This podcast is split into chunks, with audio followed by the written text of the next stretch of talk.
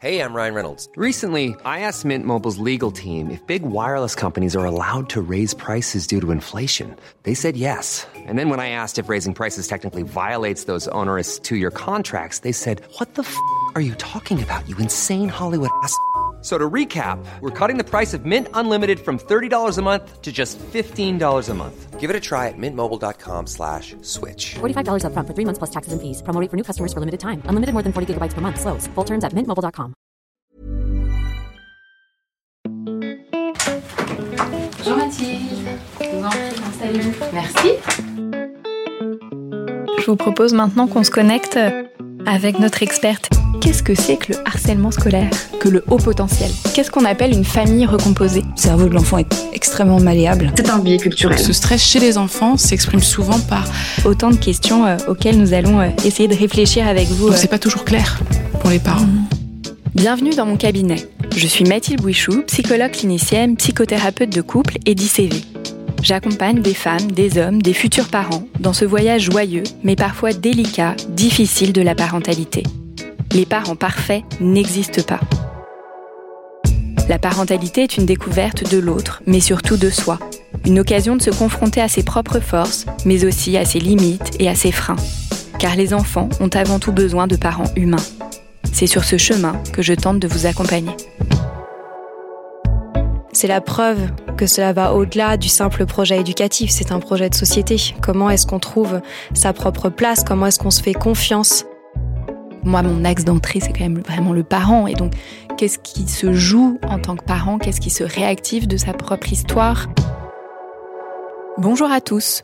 Je suis heureuse de vous retrouver aujourd'hui avec Stéphanie Descleb, qui anime et réalise le podcast Les adultes de demain. Ce 24 janvier est la journée internationale de l'éducation. Et nous avons voulu réfléchir ensemble à l'impact du podcast dans ce domaine à travers nos expériences à l'une et à l'autre. Le monde de l'éducation a énormément évolué ces dernières années. Les approches éducatives se multiplient et celles-ci se diffusent davantage qu'autrefois. Dans notre ère du numérique, de l'information instantanée et accessible à tous, le podcast se révèle être bien plus qu'un simple divertissement auditif. Il est devenu un moyen puissant de diffuser des idées, d'explorer des concepts complexes et de remodeler notre compréhension de l'éducation. Plongeons ensemble dans cette exploration. Bonjour Stéphanie. Salut Mathilde. Alors, quel a été euh, ton objectif, ton idée quand tu as lancé la création du podcast euh, Les adultes de demain? Il y a quatre ans, quand j'ai lancé Les adultes de demain, je pense qu'il y avait un sujet qui m'animait parmi euh, les nombreux sujets qui me touchent, c'est le fait de changer le regard qu'on porte sur les enfants en tant qu'adultes. Je trouvais, dans notre culture, qu'on avait tendance à minimiser le poids de l'éducation sur l'adulte que l'on devient et surtout le poids de l'enfance sur le futur de notre société. Et donc j'avais à cœur, avec les adultes de demain, de remettre au centre de nos sociétés l'enfance. Tu vois, c'est presque même politique. Moi, je crois vraiment que les enfants sont l'avenir de l'humanité et il y a une citation de Maria Montessori qui me touche beaucoup, qui est que l'éducation est la plus belle arme de paix. Et je pense que c'est ça qui m'a animée euh, dès le début avec les adultes de demain. Et il y a un second point pas des moindres, c'est que je me rendais compte, grâce à mon histoire familiale et donc à mon réseau euh, dans le monde de l'éducation, qu'il se passait des choses formidables sur le terrain en termes d'éducation, de parentalité et des enfants, et que malheureusement, elles étaient très peu souvent valorisées ou médiatisées. Et donc j'avais envie de valoriser celles et ceux euh, qui changent le monde par l'éducation et qui donc témoignent à travers leurs actions souvent euh, locales que on peut faire des choses extraordinaires avec les enfants. Et donc je pense que c'est ce qui a fait que ça m'a donné euh, l'envie, le courage et le dynamisme pour me lancer euh, dans cette aventure il y a quatre ans. Mmh, oui, et du coup de donner la parole et de la visibilité euh, à toutes ces actions menées. Du coup, tu fais le lien avec ton histoire. Justement, tu as créé en tandem avec ta maman le podcast.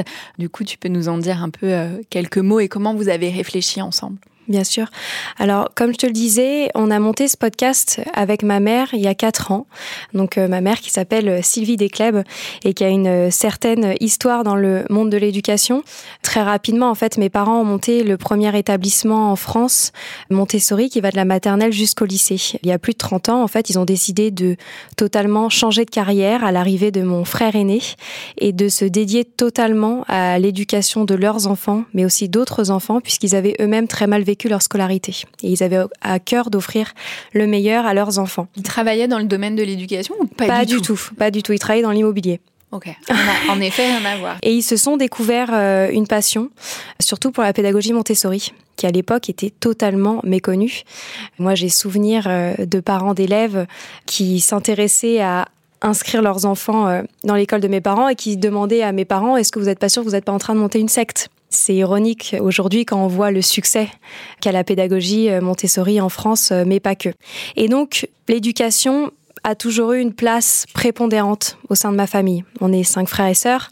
J'ai deux de mes frères et sœurs qui ont monté des écoles Montessori en France, euh, et moi maintenant qui suis euh, dans l'éducation. Donc comme tu peux voir, c'est quand même un, un sujet qui nous anime.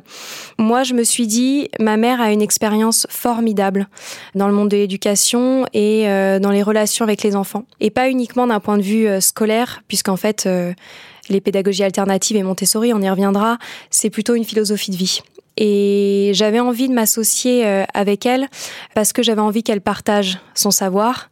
Et surtout, ce qui est quand même ironique, c'est que ma mère, qui est quand même donc plus âgée que moi, euh, qui a maintenant plus de 60 ans, en fait une communauté extrêmement engagée euh, sur les réseaux sociaux, mais aussi euh, via son blog. Et donc, je me disais aussi, euh, ça me permettra d'avoir un, un petit coup de pouce dès le démarrage en termes d'écoute du podcast. Et moi, je venais ajouter une, une touche, je pense, de jeunesse, mais aussi de compréhension du monde de podcast qui est quand même pas accessible à tous. Et cette envie, moi, de creuser auprès de personnalités variées du monde de l'éducation pour pas faire que du Montessori, mais au contraire d'ouvrir à toutes celles et ceux qui visent à offrir le meilleur aux enfants. Du coup, toi, euh, Stéphanie, en dehors du podcast, est-ce qu'il y a des choses que tu fais euh, par ailleurs? Voilà, tu dis que tu travailles dans le monde de l'éducation. Qu'est-ce que tu fais? Quand j'ai lancé les adultes de demain, je travaillais dans le monde de l'entreprise. Je travaillais dans un grand groupe euh, e-commerce international et je me suis occupée de lancer leur programme philanthropique en lien avec l'éducation. J'ai lancé le podcast en me disant, je rêve un jour d'être à mon compte, de monter mon projet qui aura du sens, mais je me sens pas capable encore de tout lâcher et de me dédier à 100% à ce nouveau projet euh, vertigineux. Donc en fait, j'ai fait les deux en parallèle pendant quelques temps. Et puis, euh, j'ai eu la chance que les adultes de demain fonctionnent bien et qu'on me sollicite pour d'autres missions, que ce soit dans la réalisation et la production de podcasts en lien avec l'éducation, euh, mais pas que. Des conférences, de la création de contenu sur l'éducation et la parentalité, ce qui me permet aujourd'hui de réaliser mon rêve d'être à mon compte et de vivre de mon projet euh, qui a du sens. Et du coup, dans ce projet et dans la création des adultes de demain, qu'est-ce que tu as le plus appris? Tant de choses. Déjà, évidemment, j'ai tant appris sur le monde des enfants. Je me suis rendu compte que c'est bien plus complexe que ce qu'on ne croit. Je me suis rendu compte qu'on avait énormément de croyances sur l'éducation. On a tendance à croire que beaucoup de choses de l'éducation sont véridiques parce que euh, on les a vécues telles quelles dans notre enfance. Mais en fait, je me suis rendu compte que tout ça était souvent très culturel. Il y a tant d'exemples sur la punition, sur le sommeil, sur l'alimentation des enfants. En fait, c'est des choses qui se passent dans notre pays qui sont totalement différentes dans d'autres cultures. Devenir parent, c'était évidemment très instinctif. On le dit toujours, euh, faire confiance à son instinct maternel. Mais pour moi, c'est aussi très scientifique. Alors là, je me permets de rebondir parce que l'instinct maternel n'existe pas. Ah, bah ça, voilà. On, on le sait aujourd'hui. bah tu vois, je devrais le savoir plus. L'instinct maternel, parental, non, n'existe pas. Que c'est une construction à chaque fois et que c'est voilà le, le fait de devenir parent, c'est un bouleversement euh, psychique, c'est un bouleversement identitaire et c'est un processus psychique. Voilà. Et qui va alors pour certains parents se dérouler très facilement. Donc souvent ces parents-là vont parler d'instinct, voilà, qu'il y a eu quelque chose de, facile et de spontané. Mais voilà, on voit et notamment chez des parents qui vont se retrouver en grande souffrance, voilà, que ce processus, il se retrouve grippé, coincé euh, à certains moments. Voilà, mais que quoi qu'il se passe, il y a toujours un processus et c'est toujours une construction. Et je crois aussi beaucoup sur le fait de trouver le juste équilibre, et on y reviendra, sur euh, le fait de s'informer sur ces sujets-là. Parce que, comme je te le disais, je pense que la chose principale que j'ai apprise, c'est la complexité du monde des enfants et à quel point en fait le monde des adultes et le monde des enfants n'a rien à voir. Et c'est ce que je trouve passionnant euh, dans mon métier. Après, donc ça c'est sur le fond et sur la forme, je dirais que bah, j'ai évidemment tant appris sur le monde du podcast et sur l'entrepreneuriat. Bon ça, je pense que c'est pas un secret, mais que c'est un monde qui est difficile puisque dans la création de contenu, quand c'est gratuit, il faut sans cesse redoubler d'efforts, de créativité, d'imagination pour continuer à se faire connaître, à créer du contenu qui plaît à notre audience, à survivre à la concurrence, à trouver des moyens de monétiser. Et ça, c'est un challenge euh, intellectuel permanent. bon, que tu sembles relever jusqu'à maintenant. J'essaye. les adultes de demain euh, continuent. Dans tous les épisodes, est-ce que s'il y en avait un qui t'a euh, le plus marqué, ça serait lequel et pourquoi? L'épisode avec André Stern, qui est une personnalité extraordinaire qui rentre dans aucune case. On pourrait pas dire qu'il est pédagogue, on, on pourrait pas dire qu'il est philosophe, mais en même temps, on pourrait dire tout ça en même temps.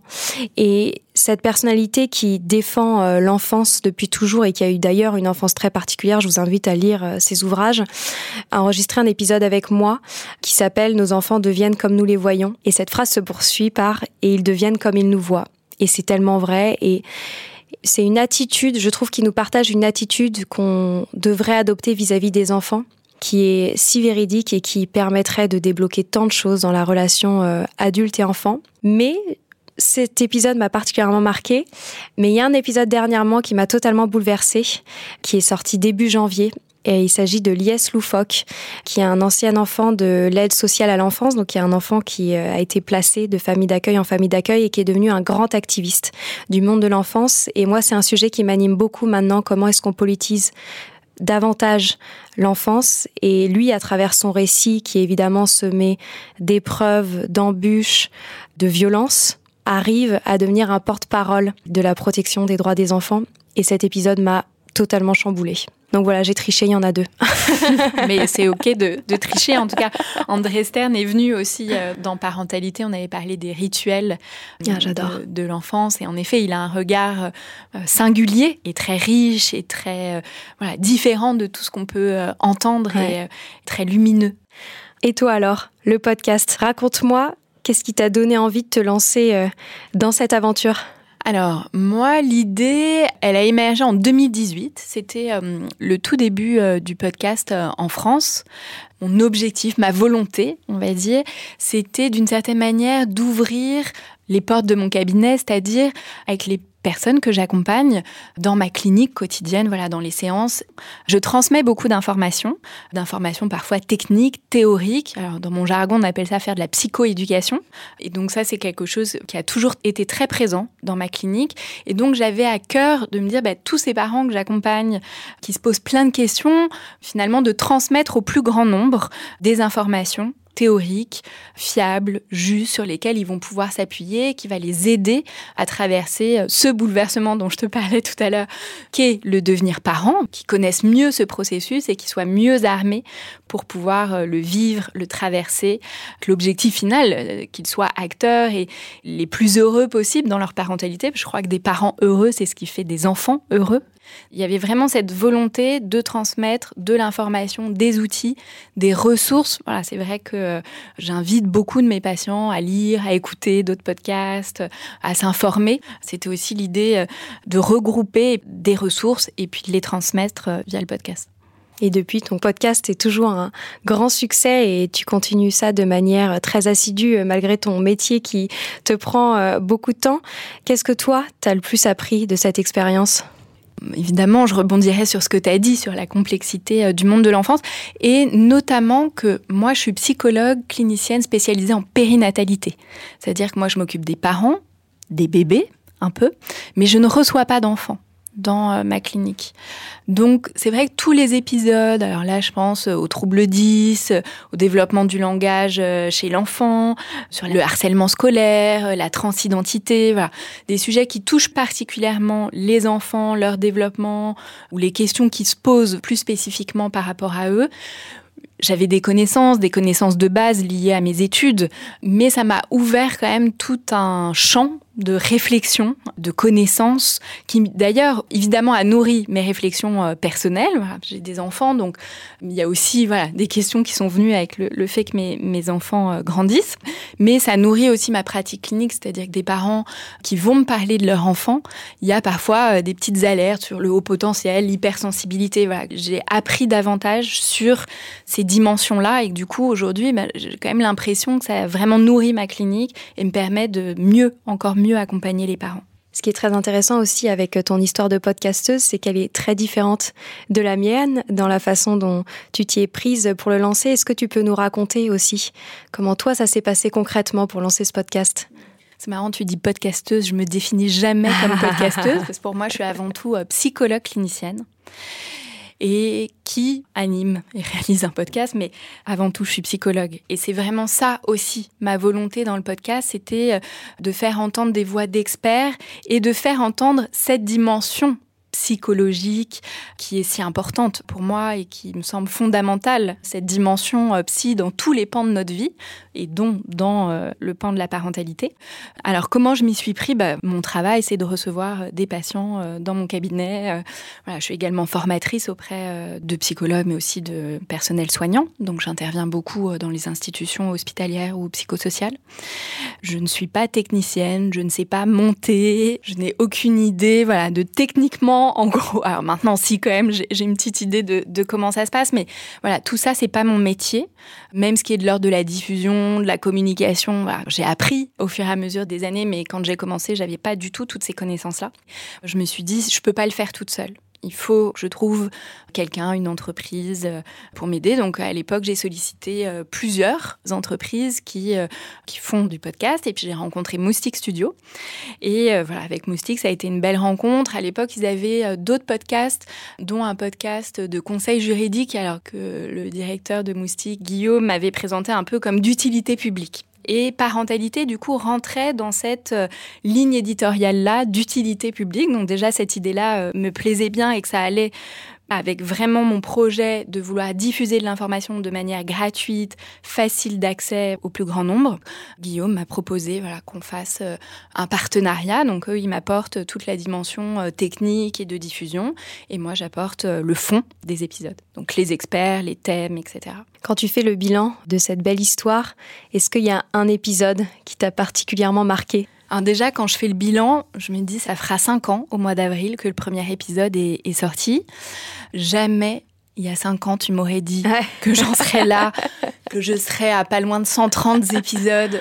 Jamais je l'aurais cru, hein, vraiment. Le bilan, c'est aussi voilà toutes ces rencontres, toutes les opportunités, les choses qu'il y a eu mm. autour du podcast. Et là, je pense à la question de mon livre. Alors peut-être que ça serait arrivé et mm, autrement mm, et d'une autre manière, mais je pense que quand même le podcast a été un accélérateur pour ce projet-là. Je dirais pas que j'ai un épisode. c'est dur. C'est dur, de, très dur de choisir, mais en tout cas, tu vois tous les épisodes en lien avec les questions des violences faites aux enfants pour plusieurs raisons.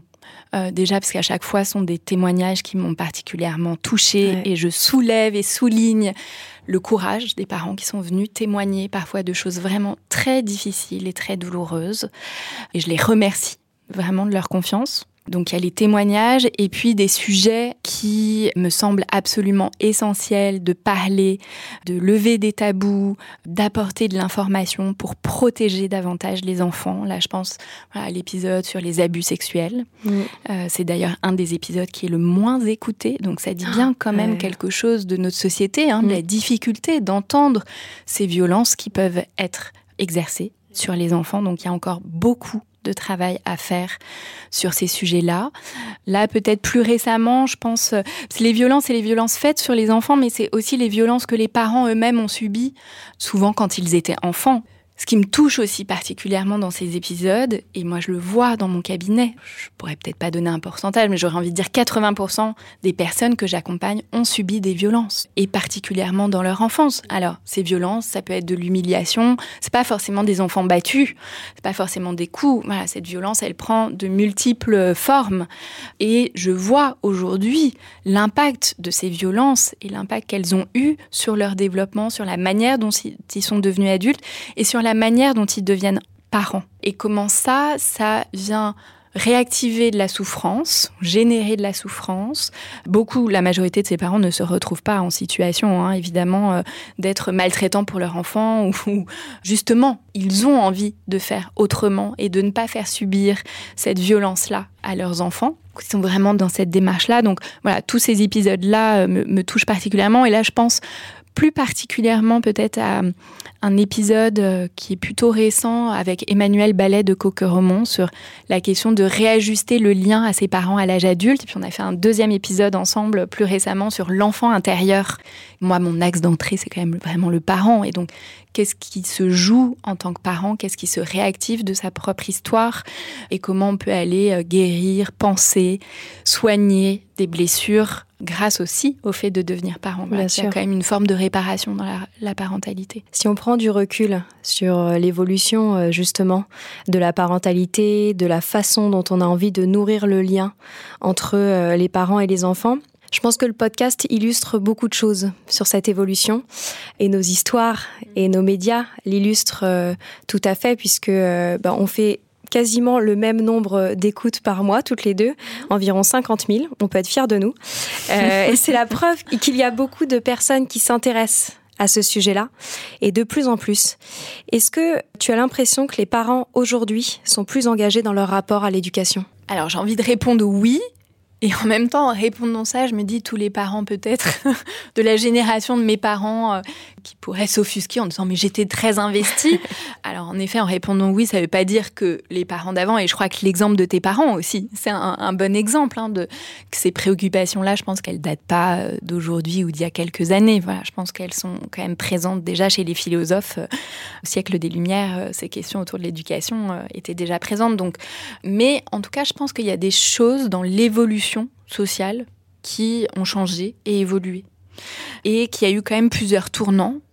Moi, j'ai quand même le sentiment qu'un des premiers tournants, ça a été, alors je le nommerai comme ça, l'effet Dolto. Le bébé est une personne qui a quand même amené, et le fait qu'elle parle à la radio, la jeunesse du podcast, finalement, ça, ça a quand même été un passage important par rapport au regard qu'on porte sur les enfants et à la manière dont on les éduque.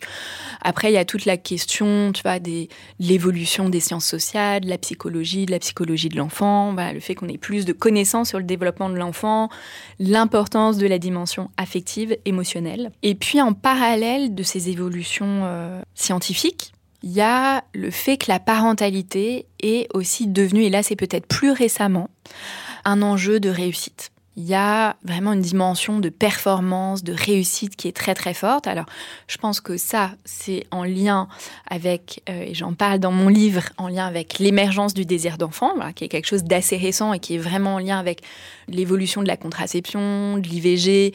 À partir du moment où on peut contrôler les naissances, on choisit aujourd'hui en tout cas d'avoir des enfants. C'est un choix conscient, délibéré. On fait aussi moins d'enfants qu'autrefois. Donc l'enfant est devenu plus précieux. Donc on a à cœur voilà, de lui transmettre le meilleur, qui se développe au mieux. Et puis on a à cœur, dans notre monde quand même, qui est vécu, perçu comme... Euh, allant de plus en plus mal, en tout cas étant euh, très difficile, très hostile. Voilà, on souhaite transmettre évidemment euh, à nos enfants tout ce qu'il y a de meilleur pour qu'ils puissent réussir dans ce monde-là. Je pense qu'il y a aussi vraiment des enjeux, au-delà des enjeux que je viens de dire, mais aussi des enjeux narcissiques, c'est-à-dire que quelque chose en lien avec cette société de performance. Tu vois, mm. on doit être performant dans son travail, on doit être performant dans sa parentalité. Voilà, on doit être perçu comme un bon parent, celui qui fait bien. Voilà, et ça narcissiquement, ça nous ça nous remplit, mais du coup, ça amène euh, voilà, plein d'injonctions, de mm. pression. Je pense que quand même tout ça, ça favorise le fait quand même que les parents bah, sont plus engagés, sont plus soucieux et plus à l'écoute de ce que vivent leurs enfants. Si je peux ajouter euh, un point là-dessus aussi, euh, c'est que je pense aussi euh, que l'éducation a une visée plus politique qu'avant. Et je pense que quand on devient parent, quand on réfléchit à l'avenir de nos enfants, on réfléchit aussi à l'avenir de notre société. Et je pense qu'on se demande beaucoup plus quelle société on souhaite laisser à notre avenir, puisqu'évidemment les enfants sont l'avenir de notre société. Et donc je pense que ça aussi vient en fait faire évoluer cette euh, situation autour de la parentalité. Et je pense que ça fait un lien aussi euh, important avec euh, l'explosion du développement personnel. Et d'ailleurs, ça concerne aussi beaucoup le podcast. Hein. on le voit, le développement personnel, je pense que c'est la catégorie la plus écoutée en termes de podcast. C'est qu'on est vraiment dans cette quête de bien-être et de bonheur. Et comme tu le disais, je pense que l'avenir est, est, de plus en plus angoissant. On comprend de moins en moins la tournure que le monde prend. Et je pense que du coup, la parentalité et l'éducation participe à cette quête de bien-être et de bonheur pour soi, évidemment, puisqu'on on souhaite de vivre euh, des relations apaisées à la maison, mais surtout pour nos enfants. On leur souhaite euh, d'être armés et surtout d'être épanouis pour affronter tous ces challenges euh, qui sont parfois extrêmement vertigineux. Est-ce que tu penses que ça veut dire quelque chose sur la place de l'enfant dans notre société? Oui, la place de l'enfant, en tout cas, a, beaucoup euh, évolué. Je parlais de Dolto, euh, le bébé est une personne. Je pense qu'on tend, même si c'est pas encore toujours parfait, et qu'on voit bien hein, qu'il y a voilà, encore aujourd'hui des, désaccords, des affrontements justement euh, dans les différents regards, les différents modèles qu'il peut y avoir, les différents regards qu'on porte sur l'enfant. Hein, voilà. Alors il y a ce regard de l'enfant roi à qui on laisserait faire tout ce qu'il veut, le modèle de l'enfant qui est complètement euh, soumis euh, et qu'il faudrait soumettre l'adulte à autorité sur l'enfant et que l'autorité voilà, serait quelque chose de bien et, de favorable pour l'enfant. Et puis ce modèle de l'enfant euh, qui est considéré comme une personne à part entière qui a des besoins spécifiques qu'on va respecter, écouter, accompagner. Ces modèles, ils, coexistent hein, mm, mm, mm. ensemble, ils se frictionnent les uns avec les autres. On est plutôt sur le chemin de cette évolution vers un modèle, de la prise en compte pleine et entière de l'enfant, même s'il y a encore beaucoup à faire. En tout cas, je dirais qu'il y a quand même une chose qui a évolué et qui n'existait pas avant, c'est le fait que les parents aujourd'hui créent des liens d'intimité avec leurs enfants. On est moins dans un rapport hiérarchique de dominant à dominé d'une certaine manière, mais plus dans un rapport vertical, même si de toute façon il y a toujours une inégalité entre parents et enfants, hein, de fait. Il y a un lien d'intimité, de partage, de proximité qui est beaucoup plus grand et qui d'ailleurs, je crois, n'a jamais été aussi fort qu'aujourd'hui dans l'histoire de l'humanité. Je crois que c'est vraiment quelque chose qui est très spécifique au monde d'aujourd'hui je suis obligée de parler euh, de l'évolution des pédagogies alternatives, puisque c'est là tout l'enjeu aussi euh, de l'éducation nouvelle. Alors, euh, je connais bien la pédagogie Montessori, puisque j'ai baigné dedans pendant toute mon enfance, mais il n'y a pas que Montessori, il y a évidemment Freinet, De Crowley, etc. Tous ces grands penseurs de l'éducation nouvelle on parle d'éducation nouvelle, mais au final, elle n'était pas si nouvelle que ça. Mais en fait, elle est beaucoup plus médiatisée maintenant. C'est que justement, ils ont réfléchi au fait d'annuler cette euh, relation très hiérarchique entre l'adulte et l'enfant et plutôt de retrouver une relation euh, horizontale. Alors évidemment, la bienveillance est au cœur des projets pédagogiques euh, de ces penseurs, mais surtout, on place l'enfant au cœur des apprentissages. Et c'est ce que je trouve qui est très intéressant si on fait le parallèle entre euh, l'évolution de la parentalité ou l'évolution de l'éducation scolaire, c'est qu'on réfléchit beaucoup plus aux besoins premiers euh, de l'enfant. Et c'est ce qui est passionnant avec ces pédagogies, c'est que on souhaite offrir un accompagnement individualisé euh, des enfants, on s'adapte à leur rythme. Et donc au final, ils deviennent centraux dans les projets des apprentissages. Et je trouve que c'est parmi les nombreux symptômes qui prouvent que les choses vont dans le bon sens, entre guillemets, euh, pour les enfants, parce que moi je crois vraiment que c'est ce qui est le meilleur euh, pour les enfants. Mais certes, il reste encore euh, beaucoup à faire, puisque ce qu'on a quand même observé dernièrement, avec les nombreux débats médiatiques autour de la parentalité, c'est que je trouve qu'on a quand même beaucoup l'impression en France que l'éducation traditionnelle reste encore prédominante dans les foyers. Qu'est-ce que tu en penses Je pense que c'est quand même une réalité, qu'il y a des croyances très très ancrées en France, et ce qui peut d'ailleurs amener euh, le sentiment hein, qu'il y a un décalage, c'est certainement, alors je suis pas une spécialiste de ce qui se passe au Canada, en Suède, voilà, qu'on prend souvent hein, en, exemple, sur beaucoup de points par rapport à ces pays, on est en décalage, ou en tout cas on n'est peut-être pas aussi euh, avancé, et notamment sur les questions d'éducation. Alors je ne sais pas s'il y a plus d'études qui sont faites dans ces pays, est-ce que les enfants sont plus heureux dans ces pays-là qu'en France? Bon là, il faudrait des, des outils pour pouvoir mesurer ces choses-là, mais en tout cas, c'est sûr qu'en France, et je pense qu'en France, il y a quand même une culture très forte, très ancrée en lien avec la psychanalyse. et que la psychanalyse, elle porte quand même un regard sur l'enfant qui est, c'est peut-être très schématique, certainement plein de psychanalystes ne seront pas d'accord avec moi quand je vais dire ça, mais c'est souvent comme ça que c'est perçu et retraduit par les parents, que l'enfant bah, est un être de pulsion qu'il faut venir maîtriser, contrôler et donc soumettre. Et ça, je pense que c'est quelque chose, cette dimension de l'obéissance, et cette valeur d'obéissance qui est prônée comme un enfant obéissant en France, c'est un enfant bien, bien élevé, presque qui irait bien. Ça renverrait une image de bons parents puisque leur enfant est obéissant et se tient correctement.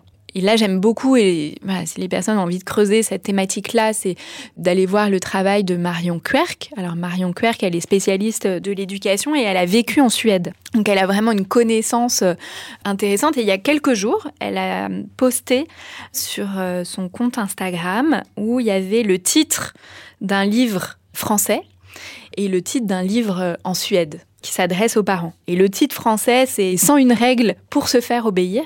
Donc, où là, en France, et c'est vrai que beaucoup de titres, File dans ta chambre, beaucoup de titres de livres vont dans ce sens, prônent vraiment l'obéissance comme une valeur éducative, alors que le titre en Suède, c'était Grandir et non pas obéir où là finalement en Suède, l'obéissance est plutôt vue comme euh, une valeur éducative dangereuse, puisque la société va plutôt dans le sens de la coopération. En France, il y a quand même cette idée de l'obéissance qui reste très très ancrée, qui ne veut pas dire qu'il ne faut pas. Euh, c'est le fameux débat, la question des limites et du cadre dans l'évolution de la psychologie et de la parentalité positive. Il y a eu euh, beaucoup de vulgarisation, il y a beaucoup de choses qui se sont perdues, mais que la question initialement, la question du cadre et des limites, elle est bien présente. Hmm. Après, c'est euh, qu'est-ce qu'on appelle cadre? Pour revenir à ce que je disais tout à l'heure sur ce que j'observe chez mes patients les personnes que j'accompagne, pour la majorité d'entre eux, ils ont reçu une éducation. On leur a demandé d'obéir, moi-même hein, d'ailleurs. J'ai pu voir déjà sur moi l'impact que ça a eu de soumission, de mettre euh, un chapeau sur ce que je pouvais ressentir, de pas prise en compte de mes émotions, de mon vécu, de mes aspirations. Donc, euh, je vois bien comment certaines personnes ont pu mettre de côté et à quel point ça, ça peut les faire souffrir ou les mettre en difficulté aujourd'hui. Donc voilà, je pense vraiment qu'il y a quelque chose dans le fait d'écouter, de respecter, de permettre à l'enfant de s'exprimer pleinement, ce qui ne veut pas dire forcément déborder, que c'est quelque chose qui va aider à son développement et que si en plus ça on peut le faire avec de moins de violence possible, de fait la violence elle est intrinsèque en chaque être humain, donc est-ce qu'on peut totalement l'annuler? Peut-être pas, mais en tout cas on peut travailler pour qu'il y en ait moins et le moins possible. Crois qu'on peut dompter ça d'une certaine manière. Qu'est-ce que tu en penses sur euh, Marion Querc euh, Moi, c'est quelqu'un que j'adore et instant promo euh, oblige. Je l'ai interviewée dans le podcast et elle en parle magnifiquement bien. Et je trouve que le parallèle qu'elle fait avec la Suède est extrêmement intelligent pour justement montrer que ailleurs, ça peut se passer autrement, mais je te rejoins tout à fait. Je trouve que cette culture de l'obéissance, de la punition, est présente partout en fait encore dans notre société. On parle de parentalité, mais si on parle de l'école, récemment euh, le gouvernement euh, a souhaité euh, réfléchir à des punitions pour les parents qui seraient défaillants. C'est dire dans quel état d'esprit on est vis-à-vis de l'éducation. Et moi, c'est quelque chose qui m'anime beaucoup, mais on voit quand même qu'il y a beaucoup de choses inverses qui se passent pour changer notre culture de la punition. Qu'est-ce que tu as vu justement, alors parce que tu l'as vécu euh, aussi personnellement, mais que ces pédagogies euh, nouvelles, alternatives, quels impacts elles ont sur la relation parent-enfant? Ça change beaucoup de choses. Comme je te le disais, en tout cas moi de ce que je connais de la pédagogie Montessori, on ne pense pas que l'enfant est quelqu'un de mauvais qu'il faudrait venir euh, dresser. Au contraire, moi j'aime bien l'image par exemple du porte-avions c'est qu'en tant qu'adulte, on est le porte-avions qui aide l'enfant à décoller euh, de ses propres ailes et à s'épanouir pleinement. Ce que je trouve formidable dans ces pédagogies, c'est qu'on ne place pas nécessairement la priorité sur les résultats académiques. Alors certes, l'objectif hein, est d'avoir euh, le bagage euh, académique pour passer par exemple tous les examens. Hein. Moi j'ai passé euh, le brevet, le baccalauréat, on me pose souvent la question. Donc je, préfère le préciser, j'ai fait des études supérieures, voilà, je ne suis pas un être marginalisé. Mais avant... Oui, ou, ou ceux euh, qui réussissent le mieux à l'école ou le moins bien à l'école, c'est pas forcément ceux qui ont des vies professionnelles euh, les plus riches ou épanouissantes. Alors là, il y a la question du vécu, mais je pense euh, en terminale, moi, voilà, il y avait un, un, un ami, euh, tout le monde lui disait qu'il aurait jamais son bac, qu'il était nul. Bon, aujourd'hui, il fait une grande carrière. C'est ça, ouais. Donc, bon, Et c'est ce que je trouve formidable dans ces pédagogies euh, alternatives, c'est qu'on nous apprend à développer avant tout la confiance en soi et l'autonomie et de faire confiance à ses propres talents puisque chaque enfant a un talent. Chaque enfant est capable de grandes choses et en aucun cas il est question euh, d'entrer dans un moule, euh, d'être normalisé. Au contraire, on est très individualisé. Et c'est ce que je trouve euh, extrêmement fort puisque c'est la preuve que cela va au-delà du simple projet éducatif, c'est un projet de société. Comment est-ce qu'on trouve sa propre place? Comment est-ce qu'on se fait confiance pour contribuer euh, de la meilleure manière pour soi au monde? Et donc, pour moi, c'est des outils extraordinaires et c'est souvent ce que je dis sur les pédagogies alternatives et là, en l'occurrence, Montessori, c'est que pour moi, c'est une attitude que l'on adopte vis-à-vis des enfants avant même le matériel Montessori, les écoles, etc. C'est quelle attitude on veut adopter vis-à-vis des enfants et c'est avant tout une attitude d'extrême confiance et de bienveillance. Et donc, euh, moi, je vois très positivement le boom que vivent ces pédagogies alternatives. Alors parfois, ça en devient un argument très marketing, mais ça éveille la curiosité des adultes qui n'ont pas vécu euh, ces pédagogies et ça donne envie de creuser le sujet et d'offrir quelque chose de différent euh, à ces enfants. Donc, euh, moi, c'est ce qui me donne beaucoup d'optimisme sur tout ça. mais quel impact tu dirais que ça a eu sur toi et tes frères et sœurs? Si je parle de mes frères et sœurs, mais aussi de tous les enfants devenus grands qui sont passés par euh, les systèmes plutôt alternatifs, il y a Julien Perron qui a réalisé euh, une étude à ce sujet. Et même s'il est très difficile d'identifier un facteur commun entre tous ces enfants qui sont passés par un, un système différent, il y en a bien un, c'est la liberté. Je pense qu'en développant cette autonomie, cette confiance en soi, cette force de suivre ses convictions, ça fait de nous des êtres qui sont éminemment libres. Alors pour le meilleur et pour le pire. Hein.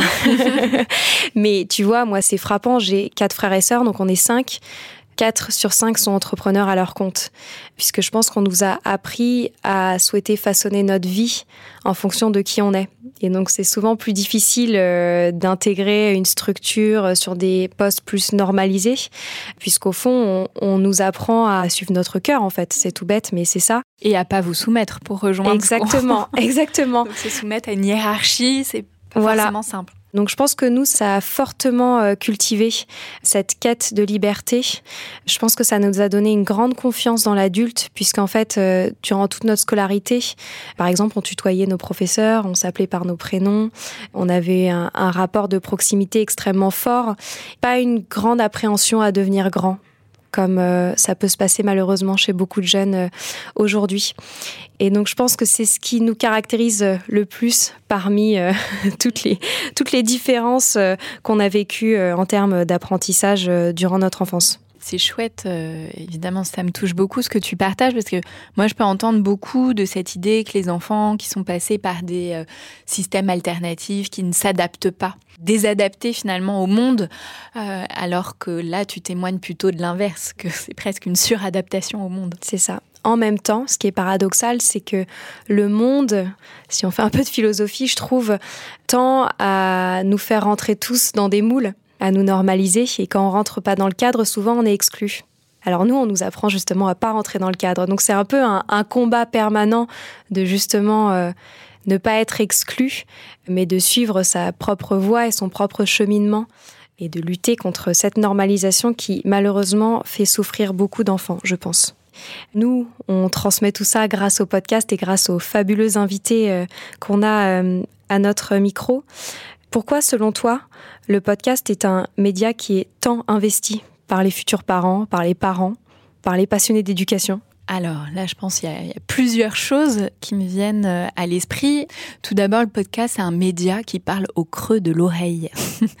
Donc il y a vraiment une dimension de l'intimité qui touche, qui vient toucher émotionnellement. Et quand je pense on est touché émotionnellement, et d'ailleurs au tout début hein, des podcasts, euh, avant qui est ton podcast, mon podcast, les, les premiers podcasts, c'était vraiment autour de témoignages. Mm. Et on voit avec le succès notamment de Bliss Story, pour ne citer que lui, mais où ça n'est que du témoignage, mais le, le succès dit bien quelque chose. On écoute une histoire, on est transporté par cette histoire, on est touché, on s'identifie, et tout ça au creux de notre oreille, au plus profond de notre intimité. Ouais, exactement. On dit que le podcast est le média de l'intime. Ouais, tout à fait. Donc je pense qu'il y a vraiment cette dimension-là. Après, euh, bah, peut-être que c'est plus facile aussi d'écouter un podcast qu'on va écouter euh, pendant euh, ses transports, en épluchant les légumes, en faisant la vaisselle, que en lisant un livre. Donc je pense qu'il y a aussi quelque chose de plus facilement accessible. D'une certaine manière, ça demande un petit peu moins d'efforts. Et puis qu'il y a une très grande variété aujourd'hui. Donc ça permet aussi aux parents de choisir d'aller écouter voilà, ce qui les intéresse, mais aussi de se laisser surprendre, d'aller découvrir aussi dans le domaine de l'éducation des choses qu'ils ne connaissent pas. Moi, il y a beaucoup de parents qui me disent ah bah j'ai découvert tel ou tel sujet dont j'avais absolument pas euh, conscience. Je peux rajouter aussi que, euh, en effet, c'est un média de l'information sur la parentalité, mais je pense beaucoup à un média d'inspiration. Et comme tu le disais, euh, le podcast donne vraiment l'opportunité d'écouter des témoignages et donc d'avoir une- attention sur le temps long. Et c'est ça qui est assez particulier, c'est qu'au final, quand on se lance pour écouter un épisode de podcast, on le voit bien, nous, on réalise euh, des épisodes qui sont plutôt longs, et les gens vont prendre le temps de creuser le sujet, souvent de transposer leur histoire à celles qui sont euh, racontées. Tu as parlé euh, évidemment de Bliss. L'effet Bliss est extraordinaire puisque, en fait, grâce à Bliss, tous les sujets autour de la grossesse euh, ont été évoqués de manière très intime et je pense que ça a permis de libérer beaucoup de tabous sur des sujets, là en l'occurrence en lien avec la grossesse, mais ça continue euh, avec la croissance de l'enfant. C'est qu'en fait, on peut facilement transposer son histoire à d'autres et se sentir moins seul, quand bien même tout ça se passe dans nos oreilles. Tous les podcasts qui illustrent les histoires autour du parcours de PMA. Alors toi, tu connais bien ce sujet-là, mais je pense que c'est si rassurant d'entendre que d'autres le vivent et qu'ils le partagent sans tabou. Ça permet une grande euh, transparence. Il y a un autre point aussi, moi, qui m'intéresse beaucoup sur euh, l'effet euh, podcast, euh, parentalité et, la croissance de tout ça. C'est aussi euh, les pères. On sait que les pères s'investissent de plus en plus dans l'éducation euh, des enfants. Et par exemple, Histoire de Daron de Fab Florent est quand même un podcast euh, de très grand succès qui raconte des témoignages de pères et de comment ils vivent leur parentalité. Je trouve que ça permet vraiment au final d'offrir euh, une forme de soutien puisque à côté de ça il y a des communautés qui sont créées qui sont animées. Bliss organise des spectacles organise un festival donc c'est des rencontres. Ça devient un vrai outil en fait pour aider pour se sentir moins seul et pour transmettre. Ouais, et cette puissance du partage, de se sentir, comme tu dis, moins seul, de pas être isolé par rapport à des difficultés dont on n'oserait pas parler, puisqu'il y a cette dimension, pour revenir à ce que je disais tout à l'heure, de performance, il faut réussir. Donc s'il faut réussir, ben, je vais pas parler de mes doutes, je vais pas parler du fait que j'ai crié sur mon enfant. Et finalement, d'entendre des témoignages de parents ben, qui vivent ça, qui traversent toutes ces difficultés-là, en effet, c'est extrêmement euh, porteur. Et en effet, de lever des tabous. Il y a eu plein de tabous de lever autour de la grossesse, de la PMA, du deuil périnatal. Voilà, il y en a encore euh, à lever pour rejoindre mon, mon cheval de bataille sur les violences faites euh, aux enfants et, et sur la prévention voilà, des abus sexuels ou de toutes les violences faites aux enfants. euh, Mais je suis sûre que le podcast va continuer de contribuer à ça. Tout à fait. Et il y avait une, une donnée qui était partagée au dernier euh, Paris Podcast Festival que je trouvais très intéressante. C'est qu'au final, quand les gens écoutent le podcast, ce média les met dans une atmosphère très feel good. Contrairement, tu vois, par exemple, à la télé, qui est vue comme un média assez anxiogène, le podcast, c'est vu comme un média du bon, du bienveillant, du bien-être. Et je pense qu'en parentalité, c'est ce dont on a besoin. Puisque, comme on le sait, il y a énormément de culpabilité, d'injonctions, il y a énormément d'informations contraires. Et au final, je pense qu'on a aussi un peu besoin de se faire du bien dans sa parentalité. Là, tu parles des injonctions et je crois que c'est aussi toute la difficulté. Je ne sais pas si toi, c'est une question que tu te poses, mais moi, c'est voilà, une question que j'ai toujours un peu en arrière-fond, c'est-à-dire en abordant tous ces thèmes, en invitant tous ces experts. À la fois, je transmets beaucoup d'informations, mais est-ce que aussi je rajoute pas une pièce à la machine des injonctions? C'est pas simple parce que c'est comment trouver le juste équilibre dans cette gestion euh, des informations. C'est ce qui fait peur aussi hein, autour, je trouve, euh, de la création de contenu alors on parle beaucoup du podcast, parlons des réseaux sociaux.